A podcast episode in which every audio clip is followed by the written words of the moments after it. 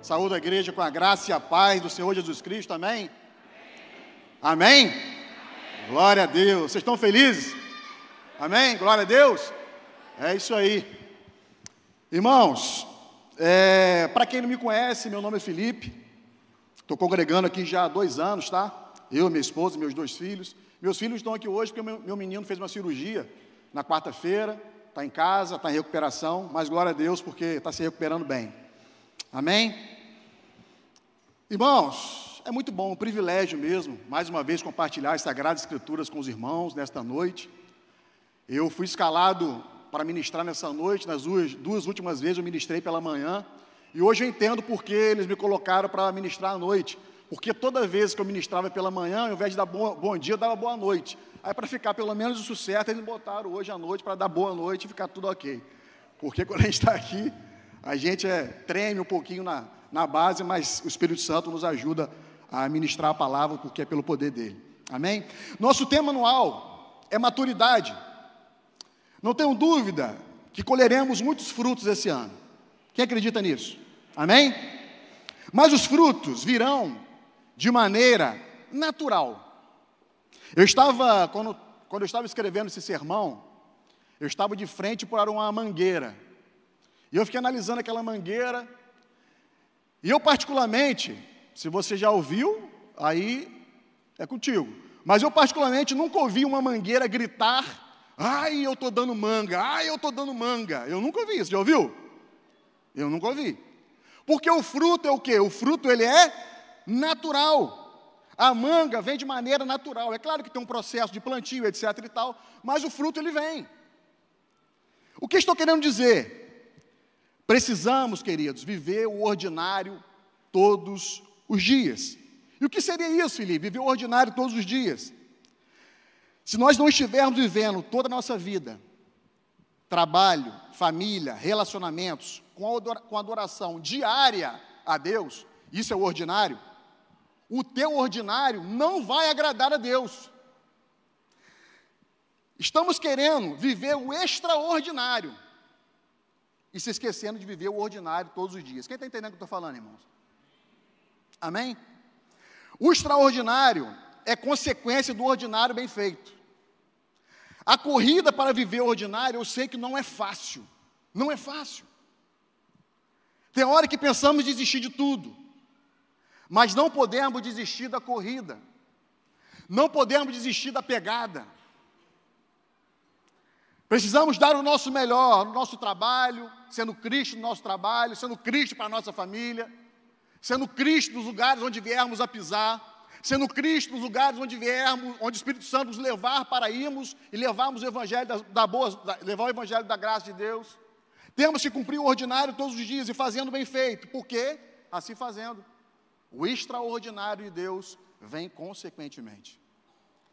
Irmãos, eu não estou querendo dizer aqui, já vou entrar no texto, já vou pedir para colocar depois ali o título do sermão. Às vezes, deixe o Espírito Santo de Deus ministrar o coração de vocês. Às vezes você está dando o seu melhor todos os dias. Todos os dias você está dando o seu melhor. Você deita a cabeça no travesseiro, tendo a certeza que você deu o seu melhor. Só que às vezes, alguém que está à sua volta te critica. Mas você deitou a cabeça no travesseiro sabendo que você deu o melhor. Irmão, fique em paz. Porque aquele que está te criticando, ele criou um estereótipo da tua pessoa e por vezes ele não entende quem você é. Mas você tendo a certeza que você deu o seu melhor para Deus, descanse em paz, porque se for da vontade soberana dele, o extraordinário vai vir.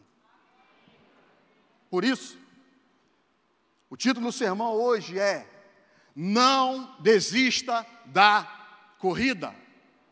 E o texto nós vamos ler está em 2 Timóteo, capítulo 4, verso 7. Eu convido os irmãos a estarem abrindo, a minha versão que eu vou ler aqui a versão NVI. 2 Timóteo, capítulo 4, verso 7. Amém? Eu creio que o Espírito Santo de Deus falará muito aos corações aqui nesta noite.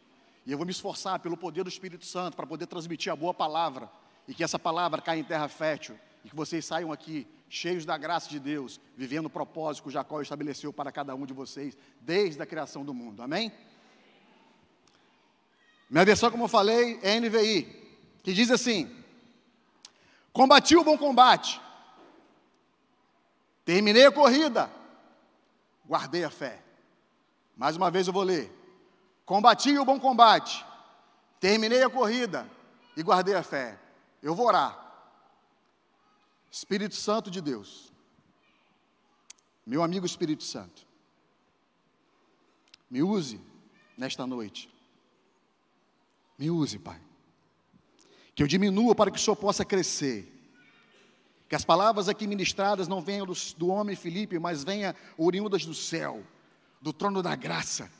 E que o Espírito Santo que habita em mim venha fazer por meu intermédio, para que através de mim meus irmãos venham ser abençoados nesta noite. Obrigado pelo privilégio de pregar as tuas sagradas escrituras. O Senhor me tirou do lamaçal do pecado, quando eu não acreditava na tua palavra.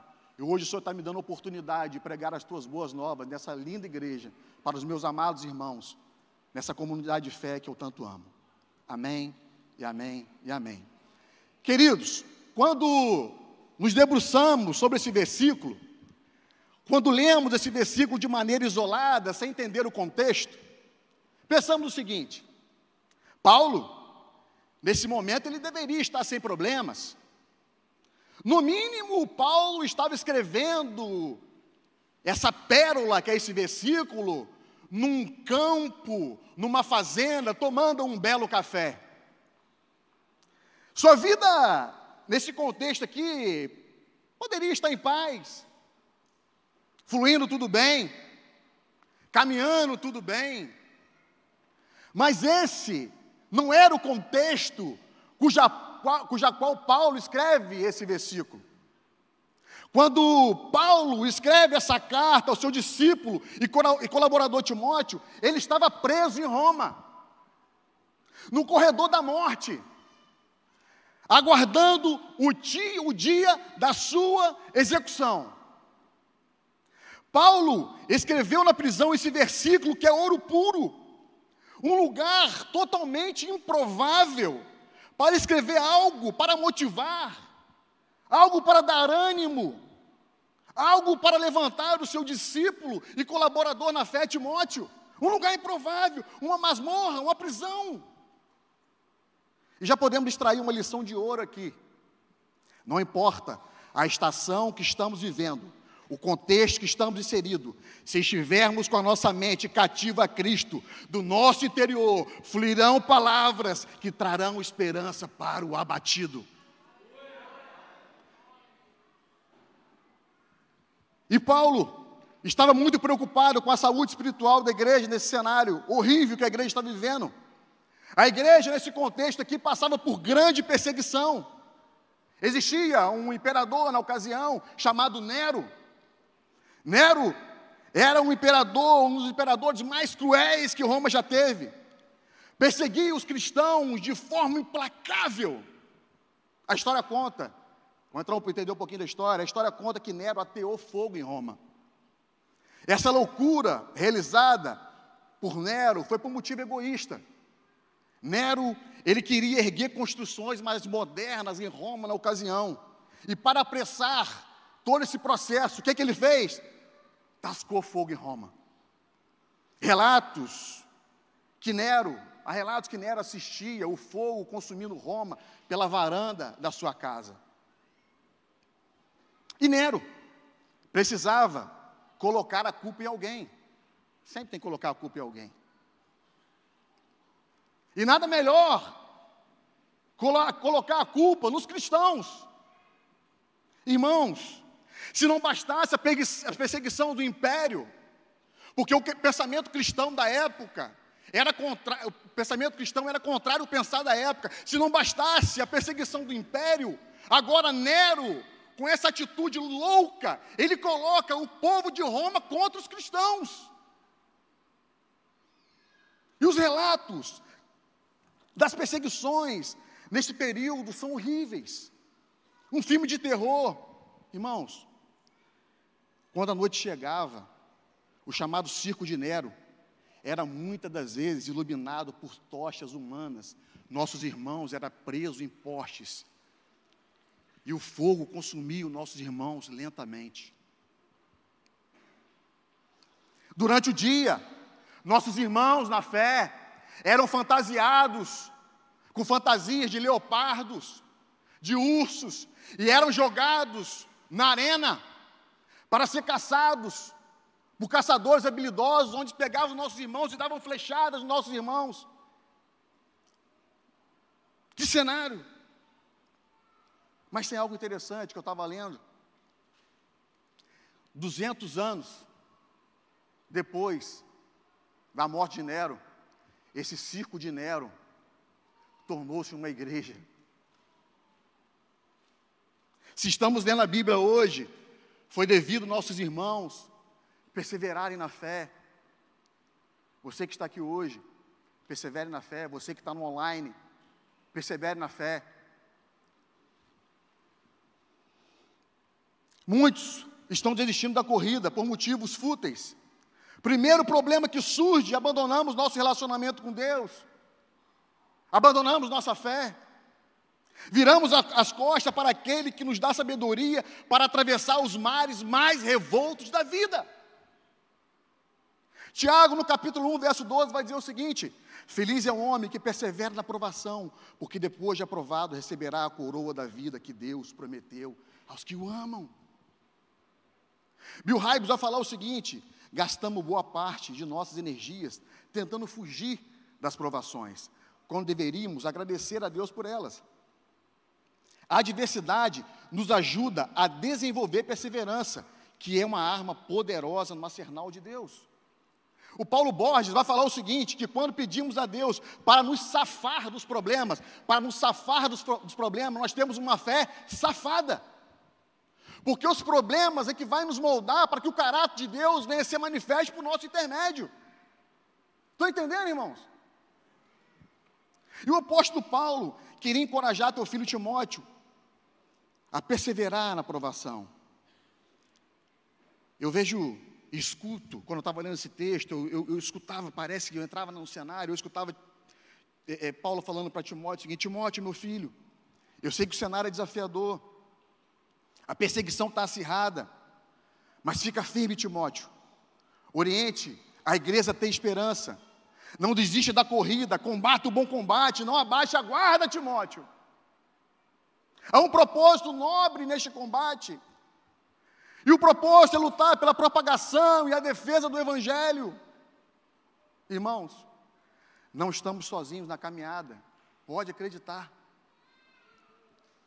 Os desafios são grandes, mas vamos perseverar. Existe uma música do Titãs chamada Epitáfio, que o refrão é assim: O acaso vai me proteger enquanto eu andar. Nós não somos frutos do acaso. Nós temos um pai. E esse pai nós podemos chamar de Abá, porque nós somos adotados por ele. Abá, paizinho. Abá. É uma criança falando, paizinho, paizinho. Nós somos adotados por esse pai. Quem caminha conosco é nosso pai, é nosso paizinho, não é o acaso que vai nos proteger. Salmos 33, 20 diz: Nossa esperança está no Senhor, Ele é nosso auxílio e a nossa proteção. Existe um texto chamado Pegadas na Praia. O homem sonhou que estava andando, acho que é um texto que todo mundo, muita gente aqui conhece. O homem andava sonhou que estava andando com Deus na areia da praia. Ele percebeu que eram deixados dois, dois pares de pegadas na areia. Um era dele, o outro era do Senhor. Nos momentos mais difíceis da caminhada, ele percebeu que somente tinha um par de pegada. E ele ficou triste e disse o seguinte: Não compreendo. Na hora que mais precisava do Senhor, tu me deixaste. E Deus responde a ele dizendo o seguinte: Meu precioso filho, eu te amo e jamais te deixaria, mesmo nos momentos de provações. Quando vistes na areia um par de pegada nos seus momentos difíceis, foi exatamente aí que eu te segurava pelo colo e te carregava pelo caminho. Não desista da corrida. o Senhor é contigo. Nos momentos mais difíceis, somos tentados a tomar decisões precipitadas. Achamos que Deus nos abandonou. Calma, calma. Não tome decisões permanentes em circunstâncias temporárias. Eu vou repetir. Não tome decisões permanentes em circunstâncias temporárias. É um erro tomar decisões permanentes em circunstâncias temporárias. A nossa vida, meus irmãos, é feita de estações. Tem dia, tem noite, tem inverno, tem verão. E Eclesiastes 3, no verso 1, vai dizer o seguinte: para tudo há uma ocasião. E um tempo para cada coisa, para cada propósito debaixo do céu. Querido irmão, você que está aqui nesta noite, você que está no online nos assistindo, não tome decisões por impulso. Você pode se arrepender. Não tome decisões na sua noite de lágrimas e desespero. Tenha certeza que a alegria, ela vem pela manhã. Persevere, não desista da corrida. Josué, no capítulo 1, verso 9, vai dizer o seguinte: Seja forte e corajoso, não se apavore, nem desanime. Meu Deus. Pois o Senhor, o seu Deus, estará com você por onde você andar. Paulo estava dizendo: não tome decisões precipitadas no momento de provação, Timóteo. Calma. Aquieta o teu coração. Talvez você tomando decisões precipitadas no momento de interpéries da sua vida, meu, meu amado filho Timóteo, você vai se arrepender. Calma, Timóteo. Calma, meus irmãos. Não tome decisões precipitadas em momentos, em circunstâncias temporárias. Quando as coisas apertarem, quando não enxergamos mais a luz do dia, quando fica tudo confuso, fica tudo escuro, somos tentados a perguntar: e agora? Tudo está dando errado. Como vai ser o meu futuro? Eu te convido agora a caminhar comigo num túnel escuro. Imagina aí, irmãos, você num túnel escuro. Imagina, para imaginar. Imagina você num túnel escuro. Você está andando pelo túnel escuro, imaginou? Você está andando pelo túnel escuro. E você está andando, você não está vendo nada, esse túnel está escuro. Aí você vai falar comigo, Felipe, eu não estou vendo nada, mas continue andando. Mas Felipe, mas está escuro, mas continue andando, está escuro, mas continue andando. E à medida que você vai andando, você vai ver no final do túnel uma sombra. Irmãos, se a sombra, a luz. Se a luz, a vida. Se a vida, a esperança. Então, mesmo no túnel escuro da tua vida, continue caminhando, continue correndo, porque você vai encontrar a sombra no final do túnel. E onde a sombra, a luz, e se a luz, a esperança, e a esperança nossa é Jesus Cristo. É Jesus Cristo. O nosso futuro está na mão dele. Salmo 31, 15 vai falar sobre isso. Quando você for tentado a, a perguntar, e agora? Como vai ser meu futuro? Tem essa resposta no teu coração. Meu futuro está nas mãos de Deus. Diga para mim, diga, o meu futuro está nas mãos de Jesus Cristo. Amém. Quando você for tentar perguntar como será o meu futuro, responda: o meu futuro está na mão de Jesus Cristo. Está nas mãos do meu Senhor, o Deus da provisão. Timóteo deve ter questionado: e agora? Como vai ser meu futuro?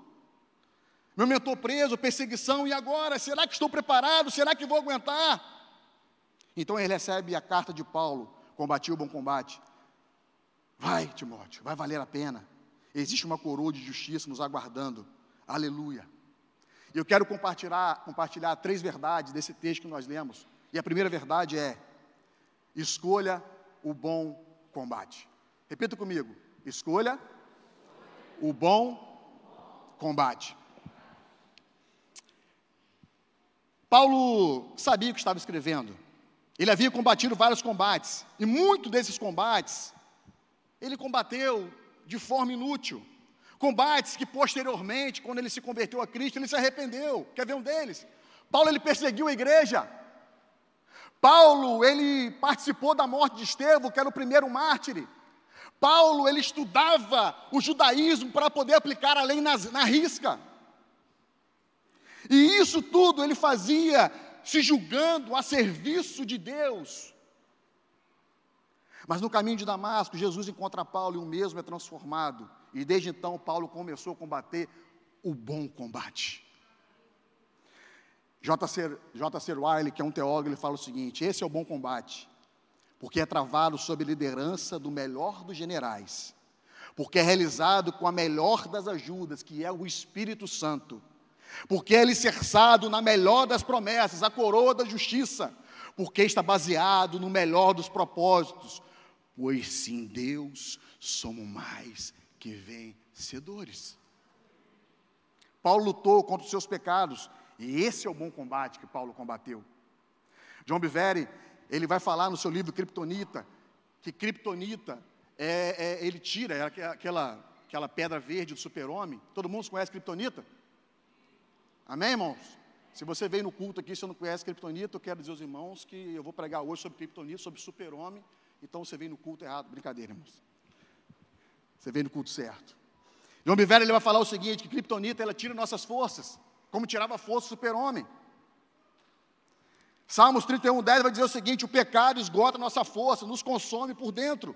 Então, como faz como Paulo, lute contra o pecado. Paulo também, ele se, se, lutou se opondo a falsas doutrinas, não se calou diante do mal, não foi omisso, lutou contra o mal com todas as suas forças. Esse é o bom combate que Paulo escolheu também combater. Ele lutou contra as forças do mal, lutou contra as falsas doutrinas, lutou contra a sociedade cada vez mais perdida. O Timothy Keller, que é um pastor presbiteriano que eu gosto muito de ler, um livro que eu acabei de ler agora, Comunicando a Fé na Era do Sexismo, um livro sensacional, ele fala o seguinte: ao longo da história, quando a igreja estava no auge, ela não guiava o mundo, tampouco o repercutia, ela o confrontava. O pregador cristão não é o sucessor do orador grego, e sim do profeta hebreu. Uma coisa é ter de despertar as pessoas ou persuadi-las a fazer algo. Outra é ter de levá-las a confiar em alguém e reanunciar a si mesma por causa dessa pessoa. E essa pessoa é Jesus Cristo. O orador incita a ação, o pregador a redenção. Precisamos pregar redenção para o mundo. Estamos pregando muito ação, mas precisamos pregar redenção. Dizer que Jesus Cristo morreu pelos seus pecados. Jesus Cristo morreu, foi na cruz do Calvário por mim e por você. É isso que nós temos que fazer. Precisamos, de uma vez por todas, não podemos ser coniventes com as falsas doutrinas, com os pensamentos secularizados, secularizados onde o certo virou errado, o errado, o errado virou certo. Hoje o mundo está de cabeça para baixo. O errado virou certo, o certo virou errado. O mundo hoje profana o sagrado e sacraliza o profano. O mundo tem profanado o sagrado e sacralizado o profano. A sociedade ainda chama isso de progresso. Isso na época de Paulo. Paulo escrevendo aos Coríntios, ele vai falar: isso é loucura. Isso não é progresso, isso é loucura. E muitas das vezes nós crentes estamos aplaudindo isso. Não! Nós temos que confrontar. No amor, sim, mas confrontar as falsas doutrinas, o pensamento secularizado, o pensamento mundano. E não nos deixar sermos absorvidos pelos mesmos. Estão entendendo, queridos? O apóstolo Paulo vai falar isso. John Bevere, no seu livro Kryptonita, escreve: Quando deixamos de obedecer a Deus, somos levados pela idolatria, e ela tem aprisionados a muitos nessa nação. A sociedade tem aplaudido de pé essa idolatria. Qual é a idolatria? Os prazeres do mundo. Precisamos, como filhos da luz, iluminar esse mundo em escuridão. Precisamos dar sabor a esse mundo insípido. Que sejamos sal neste mundo. E quando colocamos aí, eu, eu gosto muito de cozinhar, eu gosto mesmo de cozinhar, minha esposa daqui, eu gosto de cozinhar, gosto mesmo. Quando nós colocamos o sal na mão, aí a galera gosta de cozinhar, nós vemos o sal, não vemos? Você pegou o sal no pote, você coloca o sal na mão, a gente vê o sal, é ou não é? É, igreja, me ajuda a pregar. Vemos ou não vemos? Hã? Mas quando nós misturamos o sal na comida, a gente enxerga o sal. Por quê? Porque ele dá sabor, por mais que ele esteja misturado e a gente não esteja vendo, ele dá sabor. Vocês são do mundo, Não vai ter um mundo evangélico, não vai ter uma escola evangélica, não vai ter uma, um trabalho evangélico. Vocês estão inseridos no mundo, mas vocês precisam ser sal para o mundo, dar sabor ao mundo. Precisa sabor ao mundo. Amém? Combata o bom combate. Muitos estão se omitindo, se poupando, com medo de ser cancelados. É a geração do, do, do, do cancelar. Mas saibam, isso aqui deixa o Espírito Santo de Deus ministrar o coração de vocês. Tudo que é contra Cristo é anticristo. Na passagem de Mateus, no capítulo 16, verso 13 e 23, é aquela passagem onde Pedro reconhece Jesus como Messias. E ele reconhece Jesus Cristo como Filho de Deus. Jesus responde que não foi carne nem sangue que o havia revelado, mas Deus. No verso 21, Jesus vai falar o seguinte: que teria que morrer para ressuscitar no terceiro dia. Pedro então chama Jesus no reservado e fala o seguinte: e começa a repreendê-lo, falando o seguinte: Ei, Senhor, que conversa é essa? Morrer para quê, rapaz? Isso nunca vai te acontecer, poupe-se. Jesus vira para Pedro e fala o seguinte: Afaste de mim, Satanás. Você é pedra de tropeço para mim. Não pense nas coisas de Deus, mas dos homens. Os homens vão falar que o bom combate é uma loucura. Os homens vão falar que o bom combate é fanatismo. A sociedade está falando isso hoje em dia. Que o bom combate é fanatismo que seguir Jesus Cristo é coisa de ser, vou usar a linguagem jovial aqui, é ser careta. Vai falar para você, poupe-se. Mas Paulo, ele escolheu o bom combate. E o bom combate, no grego, bom é kalos, que significa excelente, gracioso. Aprenda a lutar o bom combate, o excelente combate, o gracioso combate. Não gaste energia com qualquer coisa. Tem gente entrando em combates desnecessários. Quer ver? Não entre em combate por inveja. Tem muita gente que entra em combate por inveja. Inveja é a sensação de falta. Inveja é o sentimento de falta. O pensamento é o seguinte: se meu irmão foi abençoado, se a benção chegou para ele, não vai chegar para mim. Isso é inveja. Mas eu quero dizer para vocês que Jesus Cristo não tem sentimento de falta, pelo contrário, ele tem sentimento de abundância.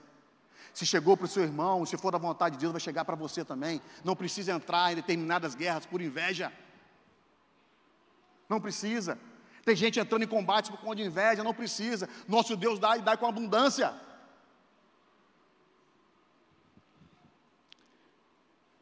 Muitos estão querendo ter os seus egos saciados e entra em lutas e gasta energias em batalhas fúteis, em batalhas inúteis, muitos lutando aí por conta de poder, por conta de status. Agora, com o avanço da internet, então, muitos se acham no direito de dar opinião de tudo. E acabam entrando em lutas desnecessárias. Irmãos, vocês não são obrigados, eu também não sou obrigado a dar opinião de tudo na internet. Tem muita gente hoje entrando em combate na internet, nas redes sociais, querendo dar opinião de tudo. E diga-se passagem aqui, abre um parente, tem gente querendo dar opinião sobre algo que nunca construiu nada a respeito. E se acha PHD para dar opinião naquilo que nunca construiu. Às vezes a gente tem que dar opinião naquilo que a gente tem experiência. E muitos na internet, a internet deu voz a muita gente. Fecha. Parentes. Muitos estão tem aquela preocupação em dizer não, e acabam entrando em guerra desnecessária. Eu era um cara que dizia sim para tudo, eu não dizia não. Por quê? Porque na realidade eu queria sair como bom. Não, Felipe é um cara bom. Felipe não dá não para tudo. Felipe é um cara que sempre dá sim. Beleza, vamos fazer isso, vamos embora. Vamos fazer isso aquilo, vamos embora. Entrava às vezes em guerras desnecessárias, em combates desnecessários, isso estava me desgastando. Quando eu percebi, eu estava me desgastando, e desgastando meu casamento, desgastando meu trabalho, por quê? Porque eu estava dando sim para tudo e gastando energia desnecessária, e quando era para fazer as coisas de Deus, eu estava cansado. Estão entendendo?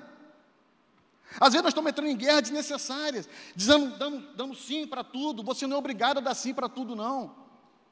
Você pode dar não, escolha a batalha que você vai entrar. Hoje eu posso dizer para vocês, com tranquilidade. Eu dou não a muitas coisas e dou não de cabeça tranquila. Porque eu escolho as minhas batalhas. Eu sei as minhas batalhas, eu sei que aquilo vai me tirar energia, vai me consumir energia. E eu sei que é coisas que não vão, não vão acrescentar em nada, para que eu vou dar sim? Tem muitas gente que está entrando em lutas por conta de crítica. Recebe uma crítica e já fica. Aí quer entrar no combate. Irmão, deixa eu falar, falar para vocês: crítica, você observa. Amém? Se for boa, você retém o que é bom. Crítica é assim: criticou, é bom, é produtivo, é para crescimento, retenha. Se não for para produção, não for para ser produtivo para a sua vida, joga essa crítica lá, crítica diabólica, lá para o inferno, da onde ela nunca deveria ter saído. Porque tem muita gente que entra em, em briga por conta de crítica. Ah, criticou. Não, não. Crítica você analisa. Não entra em briga, não se desgaste por qualquer coisa, não. Escolha o bom combate. Tem muita gente escolhendo entrar em brigas é, é, por conta de ofensas. Ah, fulano de tal me ofendeu. Aí já fica todo nervoso. Ofensa, queridos. Todo mundo pode ofender.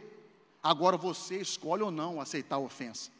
Você tem direito de escolher. Todo mundo pode te ofender, mas em relação a, em relação a você escolher ou não a ofensa, cabe a você. Cabe a você. Estão entendendo, queridos? Combate o bom combate. Sabe escolher o bom combate. Não entre em lutas que vão gastar suas energias desnecessárias. No combate, quando a gente luta o bom combate, e quem faz luta aqui sabe que no ringue, quando o técnico joga a toalha, ele quer que acabe a luta. Mas quando a gente escolhe o bom combate, a gente vai sofrer. O Evangelho é para a gente, a gente sofre pregando o Evangelho. Meus irmãos, já se, vocês não têm ideia quantas críticas eu recebi, quantas pauladas eu recebi. A gente, quando quer viver a verdade, a gente toma paulada mesmo. Mas uma coisa eu posso dizer para você: meu técnico é Jesus Cristo. Por mais que eu esteja num ringue me balançando e estou apanhando, eu tenho certeza que Ele me sustenta, Ele nunca vai jogar a toalha. Nunca vai jogar a toalha. Se você escolheu o bom combate, está difícil, está complicado. Se a tua causa nobre é o Evangelho, pode vir o que vier, mas você sabe, Jesus Cristo nunca vai jogar a toalha, porque Ele luta ao teu lado. O Espírito Santo é Paráclitos, aquele que está ao nosso lado, é o nosso mentor, nosso ajudador, aquele que nos impulsiona. O Espírito Santo é o Paráclitos, ele habita em nós. Ele nos ajuda nas batalhas da vida. Então escolha o bom combate. Salmo 119, capítulo 119, 116 vai dizer o seguinte: Sustenta-me de acordo com a tua promessa, e eu viverei, assim como Deus sustentou Paulo e Timóteo. Eu tenho certeza também que Ele vai nos sustentar. Segundo, não tire os olhos do alvo. Não tire os olhos do alvo. Paulo aqui, ele vai comparar a vida cristã com uma corrida de obstáculos. Que ao final o vencedor receberia um prêmio. Irmãos irmãs, essa noite, quer terminar a boa corrida? Não tire o foco do alvo. Pedro, quando tirou o foco de Jesus, começou a afundar. Está cansado, irmão? Não pare. Está doendo? Não pare, continue correndo. Nós vivemos e nos nos movemos porque nós temos um alvo. Nós não somos fruto do acaso. Como eu falei, nós temos um Pai. E o nosso propósito é chegar no final da corrida, prontos para uma eternidade, juntos com Jesus Cristo. Nós temos um alvo. Esse ano é um ano de maturidade, o nosso alvo é para ganhar muitas vidas para Jesus Cristo. Eu creio que está se levantando um exército da segunda igreja para poder inundar a cidade de Campos, o Rio de Janeiro, o Brasil e o mundo com a palavra de Deus. Amém? Eu creio nisso. Então nós não vamos parar, não podemos parar no meio do caminho, não pense em desistir. Eu sei que não é fácil. Às vezes você chegou aqui, meu irmão e minha irmã, nesta noite, querendo desistir da corrida querendo parar no meio do caminho, pensando que a história, a tua história, a tua história que você que está em casa, não tem jeito mais. Mas Ele está aqui nesta noite e pega na tua mão e diz para você: Eu não deixo um filho só para trás. E nos dias mais difíceis da sua corrida, Ele sempre mostrou que esteve ao seu lado. E hoje você é o resultado dos, dos dias nublados, Olha você aqui hoje. Deus está te ensinando a ser forte. Nem tudo que é mal é para a morte, é para você crescer. É para você crescer. Esse é um trecho de uma música. Nem tudo que é mal é para a morte, é para você crescer. Mesmo nos dias nublados, mesmo quando o céu ficar de bronze, saiba, consiga enxergar além dos montes. Elevo meus olhos para o monte, além dos montes, e de lá vem meu socorro.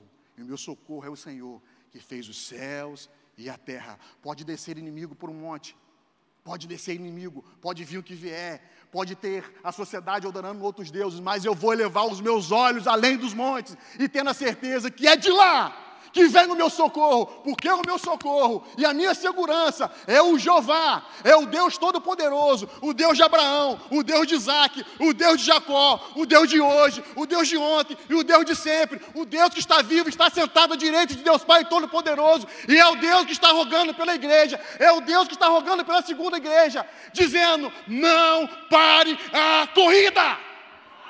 Aleluia! Aleluia! Aleluia! Os obstáculos, eles vão vir, mas obstáculos é para o nosso crescimento. A vida, querido, parece injusta do ponto de vista racional, é ou não é? Às vezes ela parece injusta do ponto de vista racional. Não gostamos, nós gostamos, nós gostamos de ser avisados a respeito de tudo, mas a vida não avisa, não dá recado. A vida não vai avisar, você vai perder o emprego daqui uma semana. A vida não vai te avisar, você vai sofrer a dor do luto daqui a dois meses. A vida não vai avisar que você vai perder alguém querido daqui a dois dias. A vida ela não manda recado. Ela não manda recado. A vida não vai dizer que você daqui a duas semanas vai ficar doente. Não, a vida não é assim. A vida não manda avisos. E por vezes somos tentados a perguntar: por que minha vida está assim? Por que está tudo dando errado? Por que minha família está vivendo isso? Deixe o Espírito Santo de Deus ministrar o coração de vocês. Às vezes a dor parece impossível de explicar, mas Deus conhece os sentimentos mais íntimos e providenciará o consolo que você precisa. Não tire o foco de Jesus, pois na vida, com Ele, tudo valerá a pena. Paulo media a vida com a perspectiva da eternidade, com a glória da eternidade. Paulo olhava para a vida com os olhos da fé, ele enxergava a vida além do cansaço, além da dor física.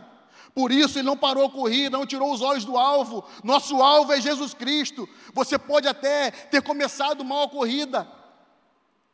Você pode até ter começado mal a corrida. Às vezes você, no início da corrida, você fez uma coisa de errado, e essa coisa que você fez de errado está querendo te paralisar, não está deixando você correr. Eu quero dizer para você que nessa noite aqui, que aquilo que tenta te paralisar, aquilo que não está deixando você correr por alvo, eu quero dizer para você que o sangue de Jesus Cristo, que foi derramado na cruz do Calvário, te limpa de todo e qualquer tipo de pecado. Nada vai te paralisar, como Adonias fala, não sei o que você trouxe na sua mochila, mas eu sei que Deus é capaz de tirar o fardo que você carrega, Ele vai trocar o fardo contigo, troca o fardo com Jesus Cristo essa noite. Você pode ter começado mal, você pode ter errado, você pode ter tentado come ter começado algo e ter dado errado, pode ter tentado recomeçar algo e está dando errado. Mas sabe que Jesus Cristo é contigo, troca o fardo com Ele hoje. Não paralisa, não deixe de correr. Não vai ser o pecado que vai te paralisar. Não vai ser as coisas que você fez lá no início da corrida que vai te paralisar, porque você tem um alvo, e mais importante, começar a corrida, terminar a corrida, e nós terminaremos a corrida, porque Jesus Cristo nos sustenta. Jesus Cristo ele não sustenta, queridos. Ele não sustenta. Não pare. Não pare. Jesus ele vai te segurar pela sua mão para você continuar, então não desanime. Ou vacile na fé. Deus está segurando sua mão e te mostrará a direção certa para você seguir. Deus te dará a direção certa para você seguir, mas não queira pegar atalhos. Tem muita gente querendo pegar atalho. E por vezes, por querer pegar atalho, fica perdido no meio do caminho. Creia que Jesus Cristo é seu GPS, Ele vai te direcionar para o caminho certo. Mas escute a voz do Pai. Como escutar a voz do Pai? Vai para as Sagradas Escrituras. Como o Fredinho cantou aqui, é, ministrou no louvor, entre para o teu quarto secreto. Eu já falei aqui em certa ocasião: entra teu, no teu quarto secreto, e o Pai que te vem em secreto, ele te recompensará. Porque o Pai fala que vem em secreto. Porque o pai, o pai fala que não escuta secreto, o pai fala que vem secreto. Porque às vezes nós não temos nada para falar, a gente só geme, a gente só grita. Aí o pai fala o seguinte: meu filho, eu te vejo no secreto. Eu não somente te escuto, mas te vejo. Eu sei que você não tem nada para falar. Eu, vejo, eu sei que você não tem nada para dizer. Eu sei que sua dor é grande, mas eu estou vendo. Eu estou vendo. Ele vê. Ele vê, então não desanime. Continue. Terceiro ponto. O que você tem guardado? É o terceiro ponto. O que, tem você, o que você tem guardado? Eu tenho, como eu falei, eu tenho dois filhos, eu tenho o Conrado e eu tenho a Sofia. Sofia com 10 aninhos, metidinha blogueirinha já, e o Conrado com 6, que fez a cirurgia. Eles gostam de pegar meu celular para poder instalar joguinhos. E Sofia gosta de fazer vídeo, tirar foto. Aí, às vezes, quando eu pego meu celular para poder baixar um aplicativo, vem aquela mensagem: memória cheia. Memória cheia. Aí eu tenho que apagar os jogos e eu tenho que apagar, às vezes, as fotos, para poder dar espaço a outras coisas. A nossa vida é igual. Nós vamos guardando um monte de coisa. Nós precisamos fazer uma higienização da alma para criar espaço. O Timothy Keller fala o seguinte: precisamos tomar um banho de evangelho todos os dias. Porque à medida que nós tomamos um banho de evangelho todos os dias, nós vamos entendendo o que está fazendo mal para a nossa alma. E à medida que nós vamos entender o que está fazendo o mal para a nossa alma, a gente vai tirando esse mal. E à medida que a gente tira esse mal, a gente esvazia do nosso eu. E à medida que a gente vai esvaziando o nosso eu, nós vamos enchendo Jesus Cristo. E à medida que nós vamos enchendo Jesus Cristo, nós vamos sendo cada vez mais parecidos com Ele. E à medida que nós vamos parecendo com Ele, nós vamos combatendo o bom combate sem, sem desanimar. E à medida que nós vamos combatendo o bom combate sem desanimar, nós vamos correndo, tendo a certeza que nós temos um alvo. E quando nós temos a certeza, nós temos o alvo, nós guardamos, guardamos nossa fé, porque nós temos a fé que é guardada em Jesus Cristo. Aleluia. Nossa fé está nele. Precisamos fazer a higienização da alma. E com isso analisar algumas coisas ruins que atrapalham a nossa vida. Jesus, quando ele fala em Marcos, não tem como colocar vinho novo em odres velhos, vai dar ruim. Estamos todo momento pedindo para Deus nos encher, é ou não é? Às vezes nós cantamos até louvores. Enche-me. Na última vez eu fui cantar aqui, o pessoal me criticou. Mas eu vou tentar de novo. Enche-me, Deus. Enche-me, Deus. Está melhorando. Até o final do ano, eu chego lá. Falou, Fred? Eu chego, prometo. Vou fazer eu entrar no curso de canto aí. Às vezes a gente pede para Deus encher, cantamos louvores. Aí eu fico a pensar Deus falando: Ei, eu quero te encher mas você está cheio de lixo dentro de você. Como eu vou te encher você estando cheio de lixo dentro de você?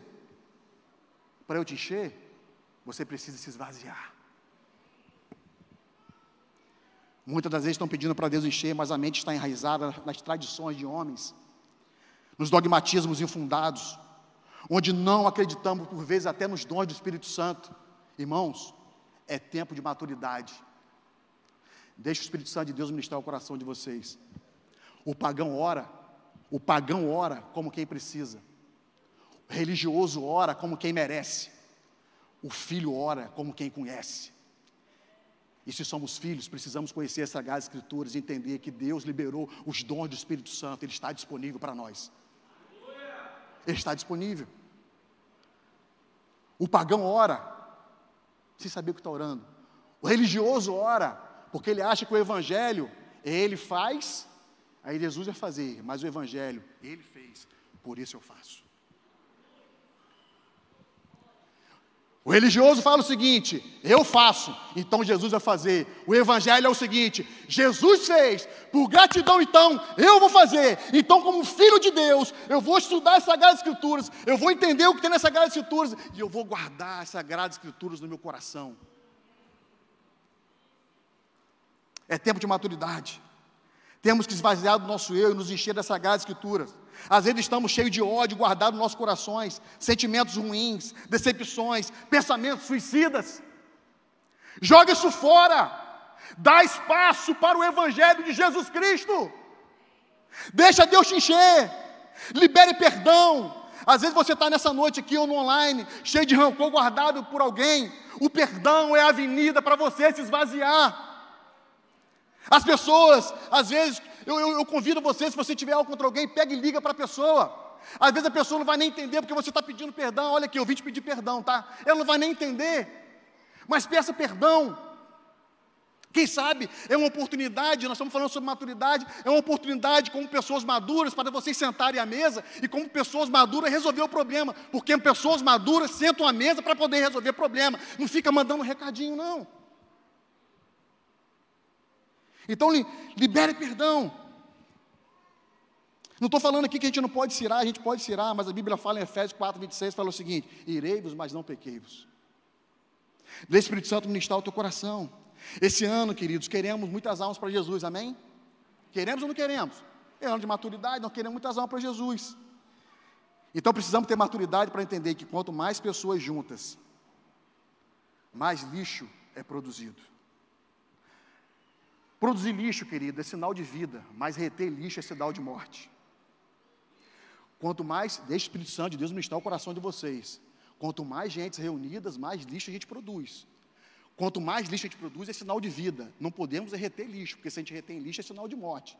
E que o Espírito Santo de Deus nos dê maturidade para poder tratar os lixos, que as, os lixos que as pessoas vão vir trazendo, e pelo poder do Espírito Santo de Deus, a gente ajudar essas pessoas a se livrar do lixo da depressão, do lixo do suicídio, do lixo do cansaço, do lixo do egoísmo e do perdão.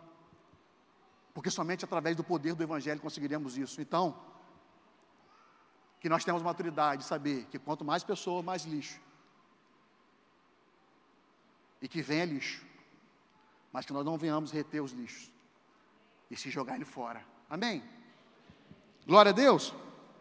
Célula tem um papel fundamental para isso, né? Célula tem um papel fundamental para isso. As pessoas chegam cheias de lixos. E e a gente ajuda. Queridos, Deus é atraído ao vazio. Gênesis capítulo 1, verso 12, fala o seguinte: Deus é atraído ao vazio, e a terra era sem forma e vazia, e havia trevas sobre a face da terra, o Espírito Santo de Deus se movia. O Espírito Santo, ele se move quando nós damos espaço. Eu penso que Paulo queria passar para Timóteo o seguinte: eu sei que teu coração está cheio de ira, de amargura, de medo, mas não deixe isso criar raízes em você. Joga isso fora. Não deixe Satanás colocar lixo no teu coração. Se livre dos lixos. Guarda a sua fé. Eu sei que não é fácil. Guarda a fé. Eu sei que determinadas situações não são difíceis, mas guarda a fé.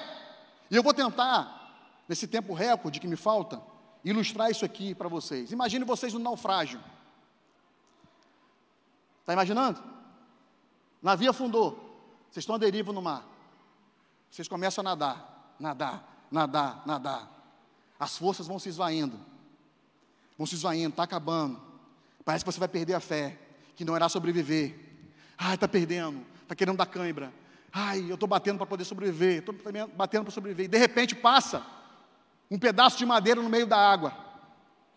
E você, com as últimas forças que lhe faltam, vai nadando. Vai nadando.